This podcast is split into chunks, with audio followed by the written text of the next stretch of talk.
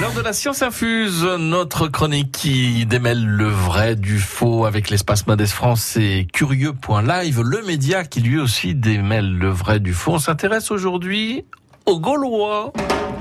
Nos ancêtres les Gaulois.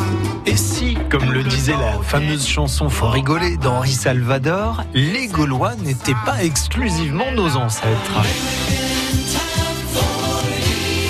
C'est qui les Gaulois? Comment est-ce qu'on les définit? Quel territoire occupaient-ils Est-ce que les Gaulois, c'est un ou plusieurs peuples? Il s'appelle Svi. Ce n'est pas Svi. Eh bien, en fait, les Gaulois, c'est une multitude de peuples, un véritable melting pot. Ça veut dire 16. Ils sont fous, ces Bretons. Ce ne sont pas des chiffres bretons, ce sont des chiffres romains. Hein? Alors, ils sont fous, ces Romains constitué de Biturige, Arverne, Helvète, Sainton, bref, plus d'une centaine de peuples principalement issus des grandes migrations antiques celtes. Plus précisément, les Celtes occupent toute l'Europe et les Gaulois n'en sont qu'une partie, s'étalant sur l'actuelle France, Belgique, Suisse, un coin de l'Allemagne et le nord de l'Italie. Alors s'il y avait plusieurs centaines de peuples gaulois, pourquoi est-ce qu'on les regroupe sous une seule appellation, les Gaulois? Je t'explique. En gros, pour les Romains à cette époque, tout ce qui n'est pas romain est appelé barbare.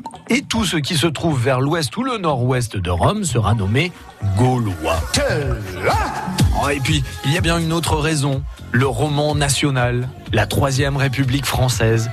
En effet, à la fin du 19e siècle, pour développer le patriotisme, créer un sentiment d'appartenance et de fierté française, on enseigne aux écoliers comment devenir de parfaits citoyens, et ce malgré leurs identités régionales. Et voilà comment nous sommes devenus tous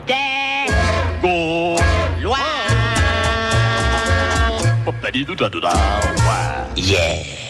France Bleu Poitou.